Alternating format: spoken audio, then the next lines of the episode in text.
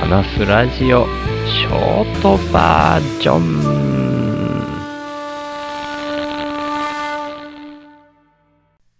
これはちょっと昨日じゃなくて一昨日なんですけど映画を一本見たんですよね。まあ僕あんま映画の感想みたいなことこのポッドキャストで喋ったことあんまないんじゃないかなと思うんですけど、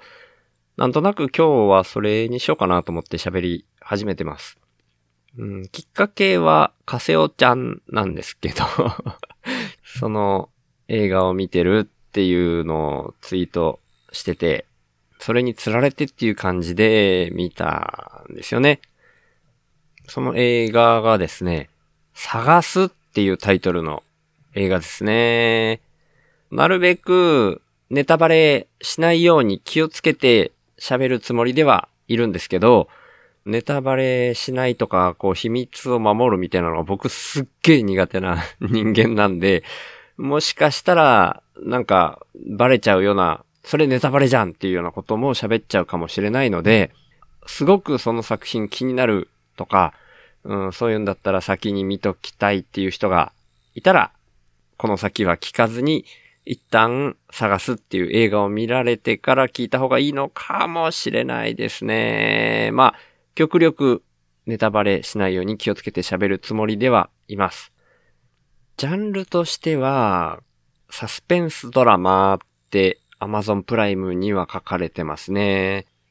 僕は Amazon プライムで見たわけじゃないんですけどね。これ何回か週の話すラジオで言ったことはあるんですけど、僕は基本的に MusicJP っていうサービス、サイトで見ますね。なんかどんなタイミングで入ったかは忘れたんですけど、なぜか無料のポイントが毎月加算されていってる風で、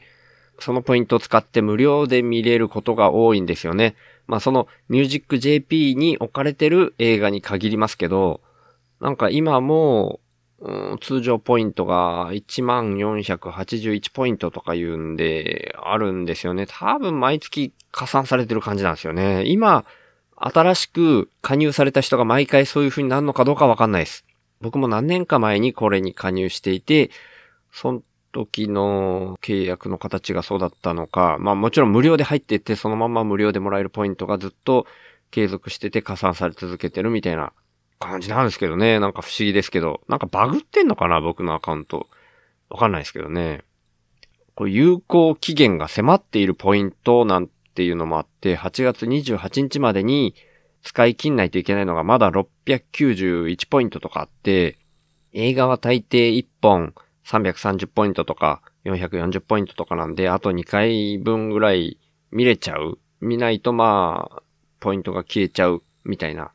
まあ1万以上あるし、みたいのがあったらまた見ようかなみたいな感じですけどね。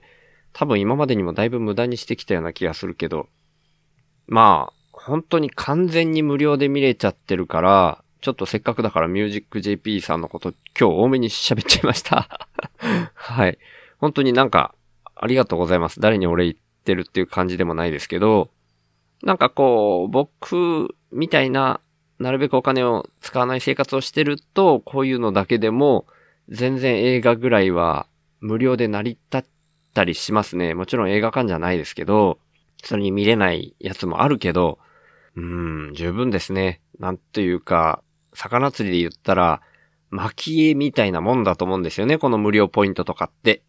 巻絵だけなのに、それが使い切れないぐらい十分すぎるみたいな状態になってますね。そのぐらいうん、手放しちゃってていい気がしますね、僕としては。はい。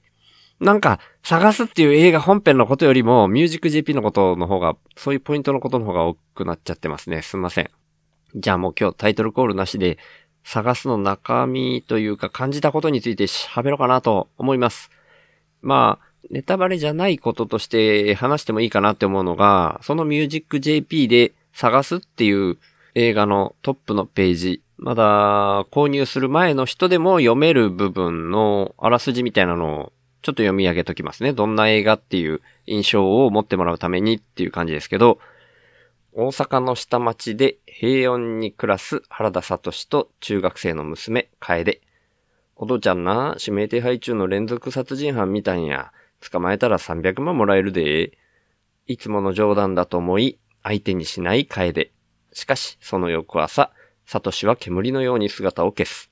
一人残された楓は、孤独と不安を押し殺し、父を探し始めるが、警察でも大人の失踪は結末が決まっている。と相手にもされない。それでも必死に手がかりを求めていくと、日雇い現場に父の名前があることを知る。お父ちゃんだが、その声に振り向いたのは全く知らない若い男だった。失意に打ちひしがれる中、無造作に貼られた連続殺人犯の指名手配チラシを見る楓。そこには日雇い現場で振り向いた若い男の顔写真があった。っていうね、まあなかなか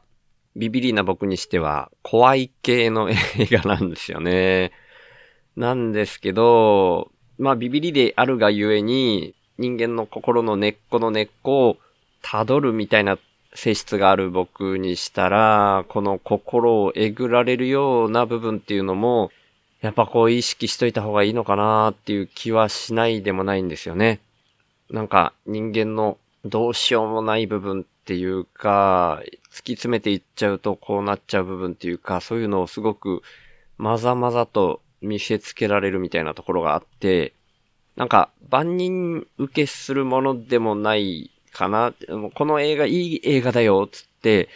手放しで人に勧められるっていう感じではないんですけど、まあ、かせおちゃんもそんな感じのツイートをしてて、心がえぐられるようなっていう表現は僕、かせおちゃんの表現をそのまんまパクらせてもらってるって感じなんですよね。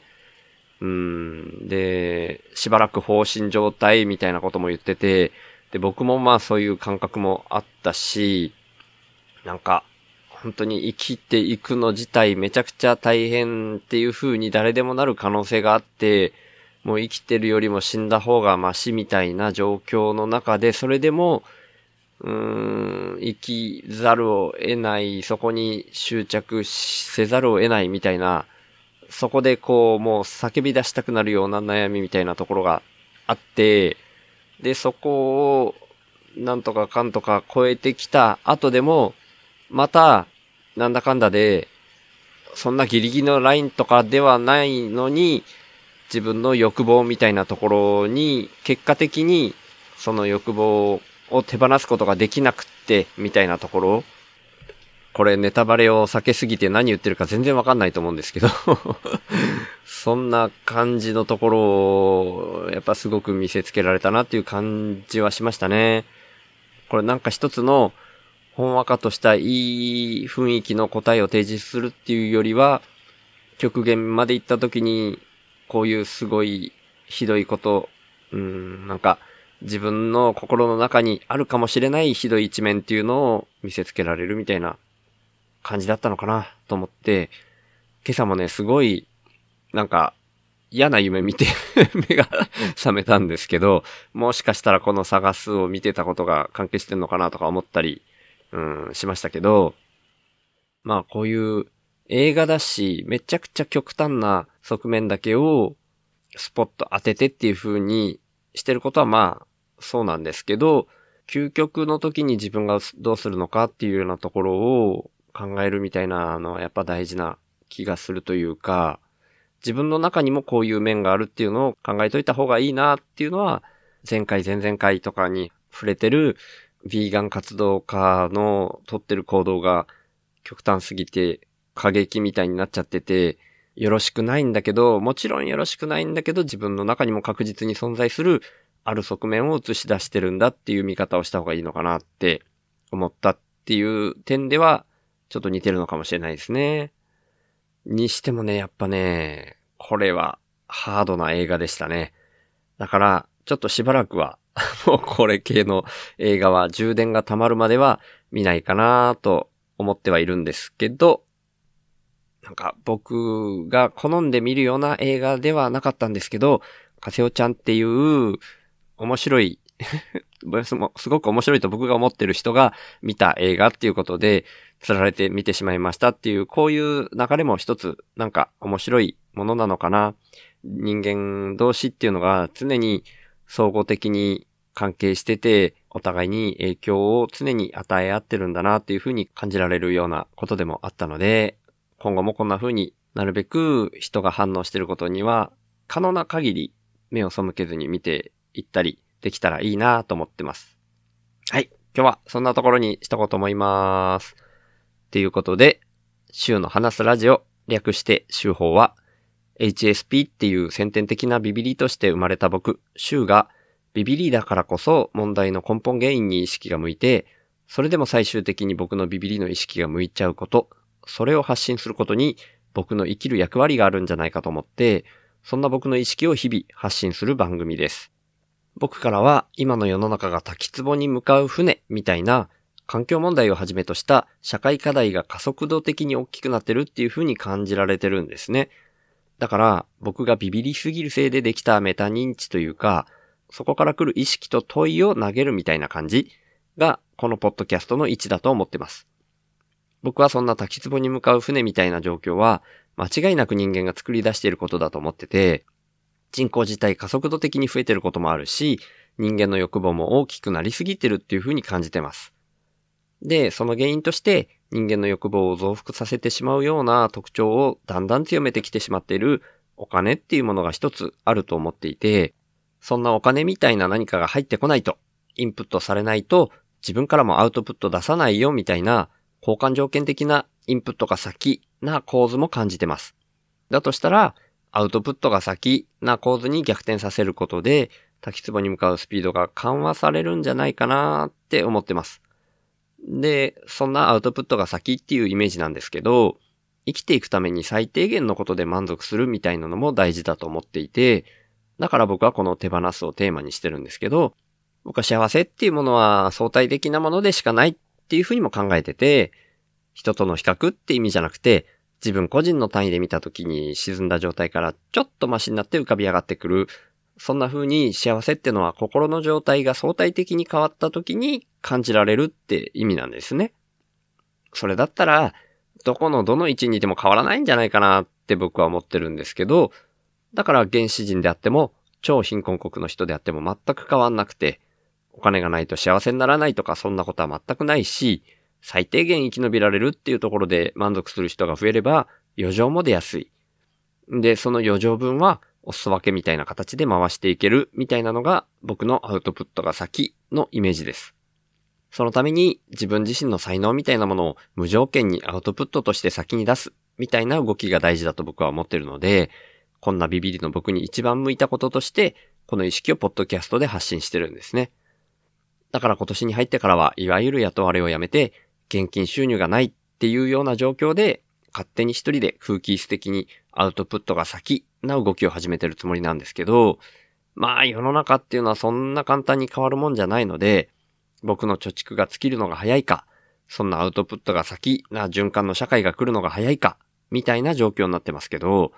そんな僕が最低限の資質で暮らしながら、アウトプットが先なこの動きを続けるために、手法インプッターっていう名前でスポンサーの権利の販売を始めました。1ヶ月に100円以上の定期購入の形式ですけど、週報インプッターになってくれた方は、初回は週報内で僕が宣伝させていただいた上で、公式サイト内に掲載します。加えて、1ヶ月に数回程度ですが、番組の最後にラジオネームの読み上げをさせていただきます。僕は数年前から、なるべくお金を使わない生活を徐々に徐々に進めてきたんですけど、今の僕の1ヶ月の支出額は約5万円です。それに対して今は30人の方から週報インプッターとして毎月サブスクでいただいてまして、その合計額は5464円になってます。皆さん本当にありがとうございます。そんな週報インプッターの入り口は概要欄にありますので、もし本当に心から購入したいっていうふうに思われる方がいらっしゃいましたら、ぜひよろしくお願いします。ただ僕としては、そんなアウトプットが先で循環する社会が来ることの方が大事だと思ってますので、これももしよかったら、週の話すラジオを SNS 等で投稿とか拡散とか、あとはポッドキャストで喋ったりとか、そんな風にしていただけると、それが一番嬉しいです。ということで、週の話すラジオをいつも聞いてくださってる方、今日初めて来てくださった方、本当に感謝してます。ありがとうございます。ではまた。